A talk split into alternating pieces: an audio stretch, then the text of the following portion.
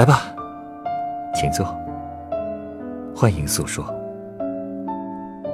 也欢迎与我一起度过故事酒吧的一千零一夜。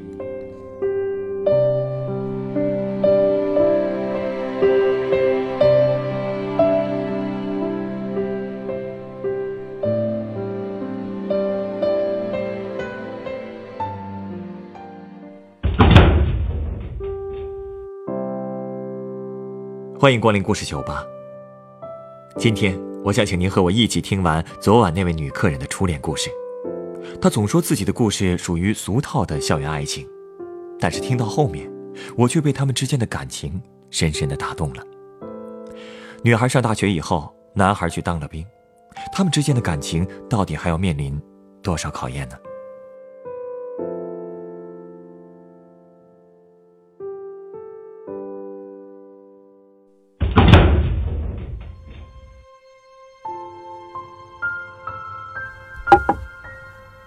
当兵的这两年里，我去过几次他的部队。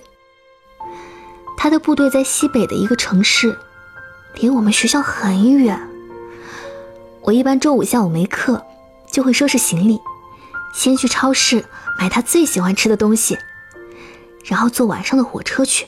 要坐一夜？对，整整一夜，天亮了才能到。不过这才只是第一步。下了火车，我还要再坐一个小时的大巴，再打一段车才能到他的部队。这么远？不只是远，部队的要求也很严呢。大老远跑过去一趟，也没有太多的见面时间。我周六上午到，当天晚上就要坐火车回去，又是一夜。一般周日早上到学校以后，我会睡上一整天，因为实在太累了，但是也很开心。哪怕每次见面只能见他一两个小时，那两年我俩的联系其实很少，因为部队连打电话、用手机的时间也是有严格限制的，所以我们一般会写信。我记得他在部队给我写的第一封信是快过年的时候，我收到以后去厕所看完，哭到不行，真的太想他了。过春节的时候。我原本想着他一定会给我打电话的，我就等啊等，最后等到了晚上十点多，他才终于给我打电话了。他让我别说话，因为通话时间有限。他说他很好，就是特别特别想我，还问我过得好不好。我说挺好的。他让我照顾好自己，等他回来。那个电话一共打了三分四十秒，记得这么清楚啊！可见我们通话的次数有多少了吧？每次我都记得很清楚。那两年每个周末，宿舍的舍友们都和男朋友出去玩，我就一个人躺在宿舍睡觉、看小说，然后就是等电话。他知道我喜欢吃火腿肠，就给我邮了一大箱各种各样的火腿肠。我过生日或者到了二月十四那种日子，他怕我难过，就提前安排他的朋友给我买好礼物寄到学校。所以就算当时他不在我身边，我还是觉得很幸福。就这样，终于熬过了两年，他总算是退伍了。退伍那天。他没回家，而是直接在我上大学的城市下了火车，凌晨四点到的。我去车站接的他。刚看到他，我的眼泪就哗哗的往下掉。哎呀，真的有好多话想跟他说，但又不知道从哪儿开始说起，所以我就只能盯着他看。他也一直冲着我傻笑。不容易啊。那后来，他就在你们老家找工作了。对，而且我们也说好了，等我一毕业就结婚。我当时觉得两年都熬过来了，一切都会好起来的。可是，事情怎么可能那么顺呢？出什么事了？他退伍回来第一件事，就是带我去见了他的家人。那天是他们全家庆祝他回来，给他接风的，所以亲戚们到的比较全。他觉得这是一个介绍我的好机会，正好让整个家族都能认识我。我虽然没准备好，但是他有这样的心，我也就确定他是真心对我的，就是奔着跟我结婚去的，所以我就同意了。那天气氛其实还是不错的，也没有什么不对劲的地方。无论是他父母还是亲戚，对我都很热情，还给我夹菜，跟我聊天。可是等我回到学校之后，他竟然整整两天都没有联系我。我给他发短信、打电话，他都没接没回。我不知道到底出什么事儿了，就给他的朋友打电话，可他朋友也说不知道。后来。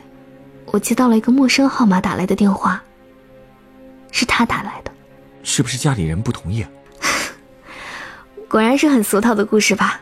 不是这个意思，只是一般这种情况，基本上就是因为家人反对吧。嗯，说理由了吗？理由听着都特别虚，说什么因为我还是个学生，不成熟，以后工作什么的也没有个定数。所以家里根本不让他考虑结婚的事情，还要给他介绍新女友。这个理由还真是莫名其妙啊！是啊，其实到后来，我才知道中间还有一层原因。他父母其实希望能找一个家庭条件更好的，而且希望能找一个独生女，因为他就是独生子。可我家里还有一个弟弟，但是我家的条件也不差呀。跟他家的不相上下，我明白了，这里面涉及到财产分配的问题。你有弟弟，意味着你家未来的财产是要和弟弟分的。但如果是独生女的话，家产由女儿一个人继承。说到底，这财产……这些财产，迟早也要归我们自己孩子的，而不用分给别人。想的够远的，是吧？这也太精打细算了。所以为这事儿，他和他父母大吵了一架，连手机也摔烂了。他知道我着急，又没来得及买新手机，就借了个电话打给我，还让我等他四个小时，他会来学校找我。后来，他果然来了，一见面他就抱住了我，说谁也别想拆散我们，我必须娶你。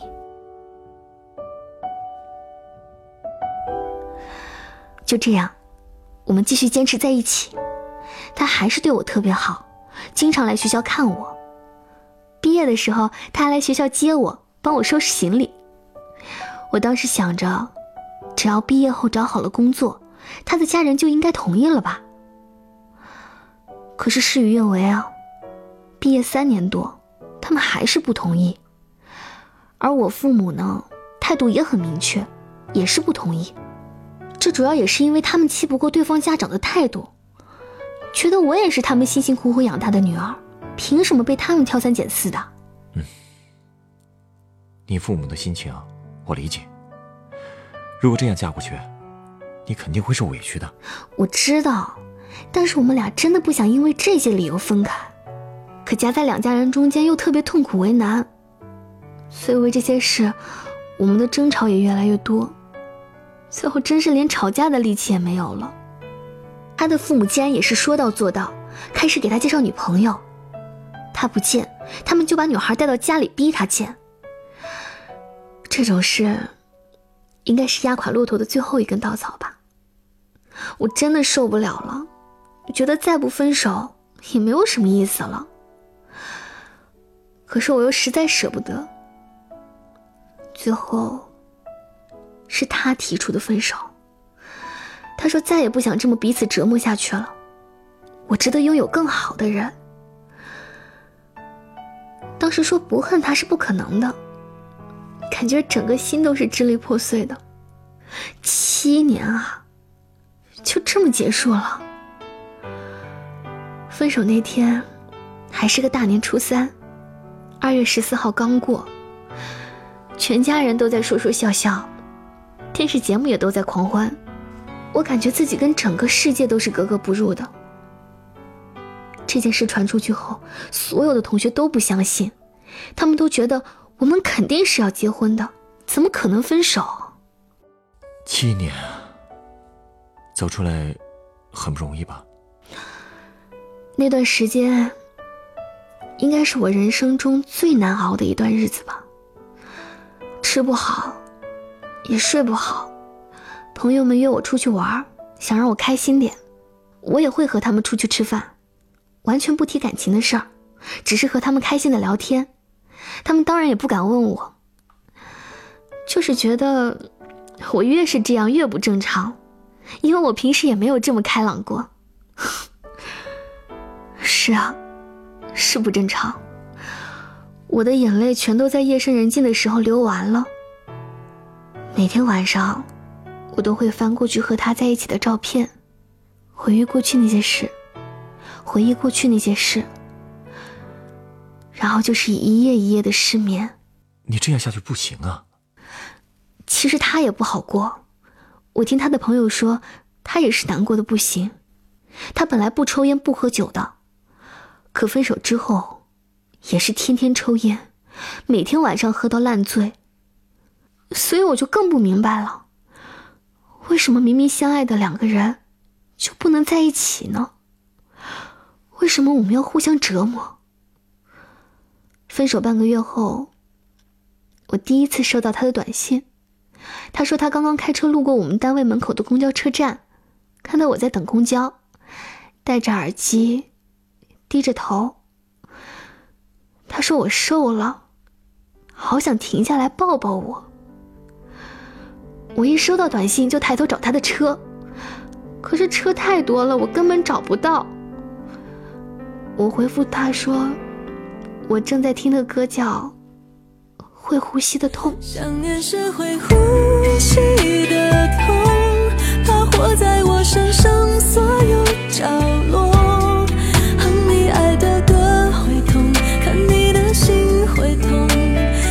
之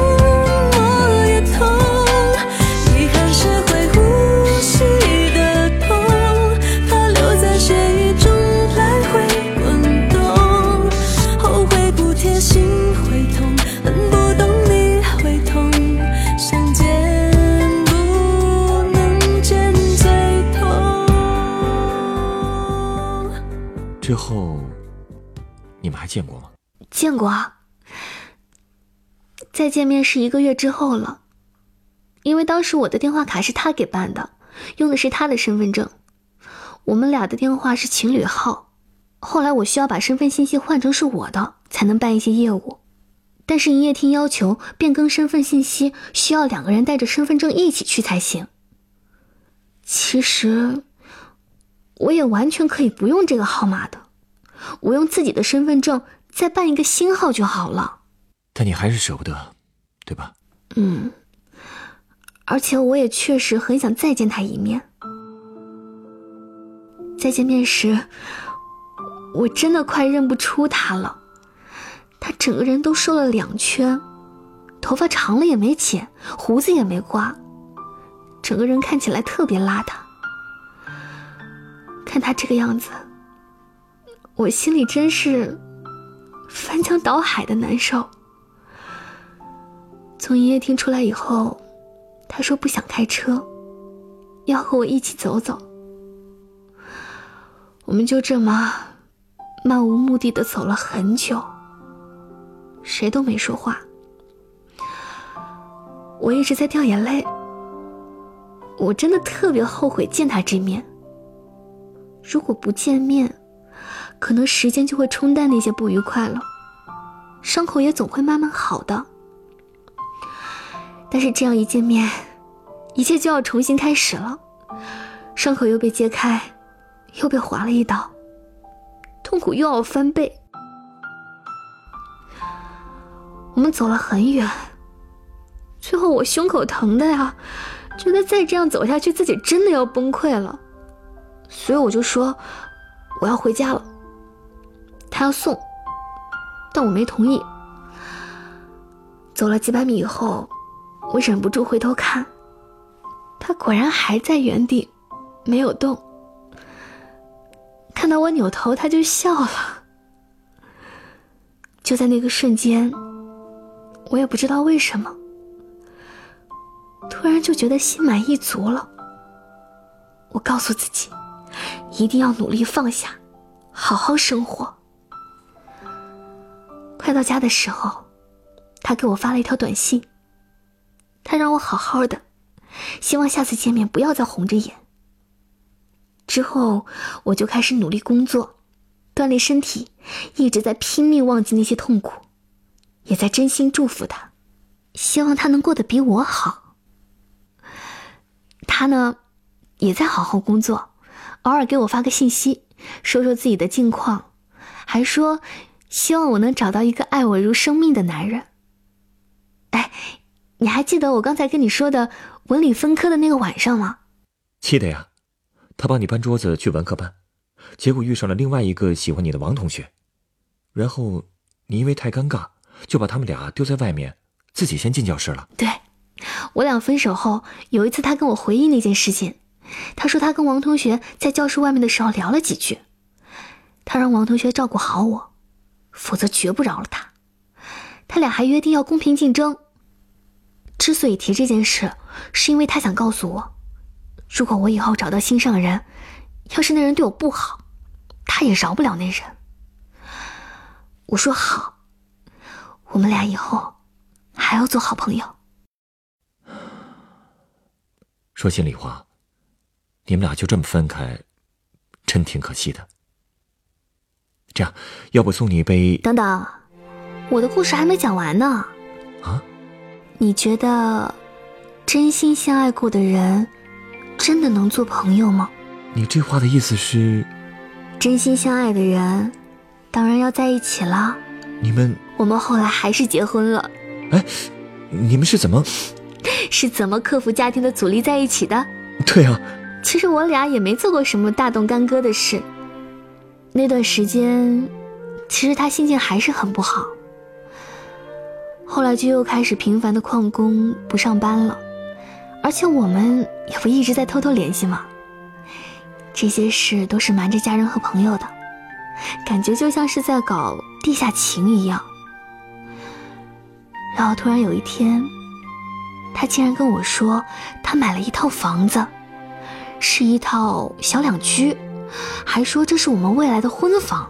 原来他一直都没想放弃啊。对，他说他自己有一些存款，又和别人借了点儿。就把房子的首付给付了。他还说，不管家人同不同意，就算没有结婚仪式，没有结婚证，他都要和我组建一个家庭。而有了这套房子，我们就有了家。他真的是破釜沉舟了呀！是啊，所以我也破釜沉舟了。听他说完这些，我也决定了，这辈子我一定要嫁给他。也只能嫁给他。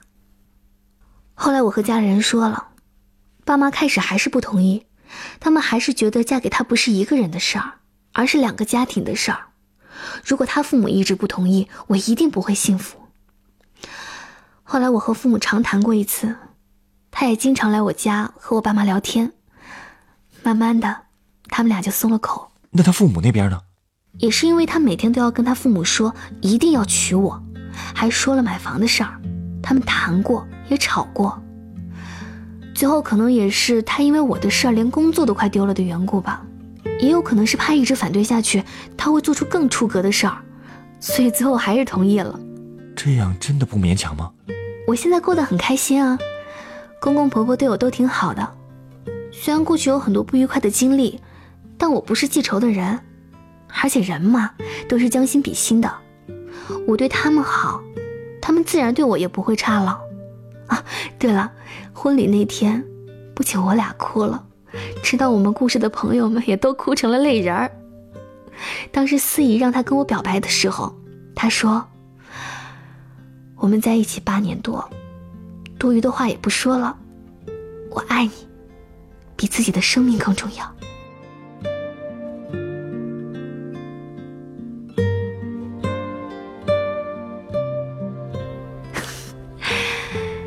好啦，我俗套的初恋故事讲完了。都这个时候了，还在形容自己的故事俗套，你的良心不会痛吗？你真觉得好听？这么会讲故事的人，真的很难遇到。看来，我之前为你想好的那款鸡尾酒，现在得换一杯了。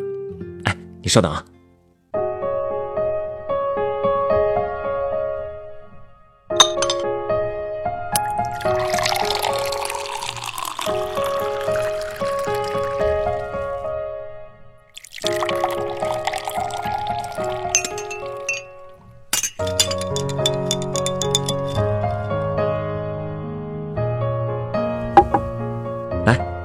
这是你的鸡尾酒，它是由朗姆酒、青柠汁、荔枝甜酒和西柚汁调成的，名字叫做“爱的结合”。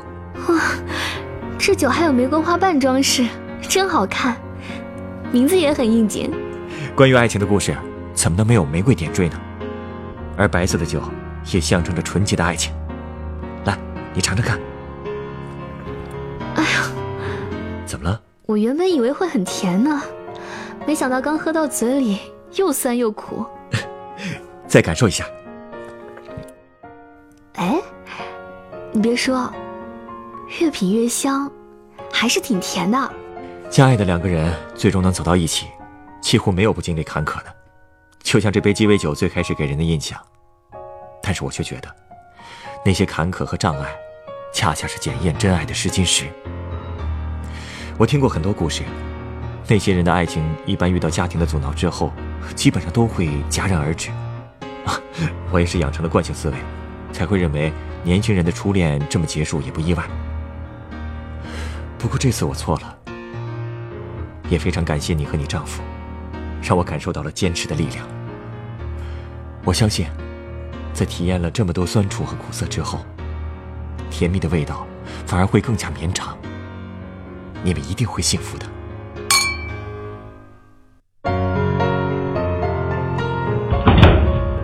本故事原作《天使的跟班》，改编制作成韩，演播曾荣、陈光，录音董珂、严乔峰。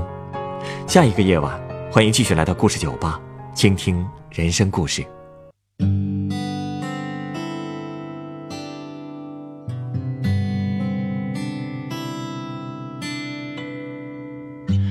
我只是过客，匆匆而过。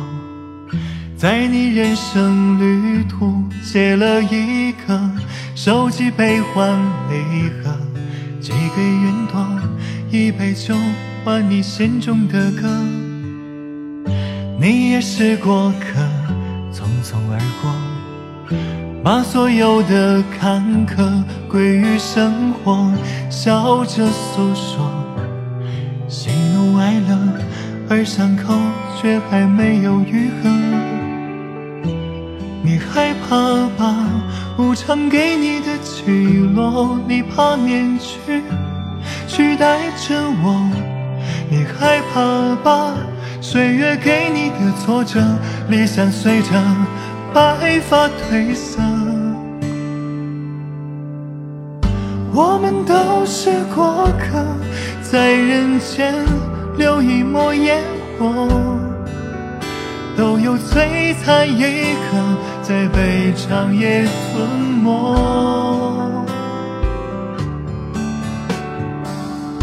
我们都是过客，一杯酒种下了因果。那日重逢于星河，愿你不寂寞。在故事酒吧，唱一首你我的歌。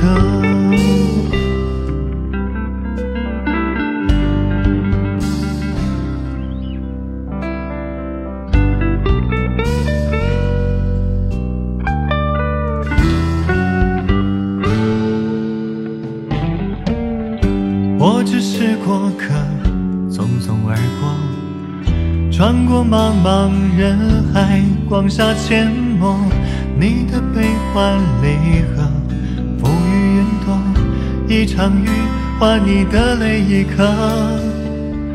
你也是过客，匆匆而过，把所有的苦难、爱与执着皮囊一过，笑着诉说。而伤疤却注满了洒脱。别害怕了，无常赋予你鲜活，所有面容都是真我。别害怕了，岁月似水如清波，洗去铅华，看日升月落。我们都是过客，在人间留一抹烟火，都有璀璨一刻，在被长夜吞没。无数辗转离合，我为繁星，愿为你闪烁。你的长夜有万家灯火。别害怕了，迷失。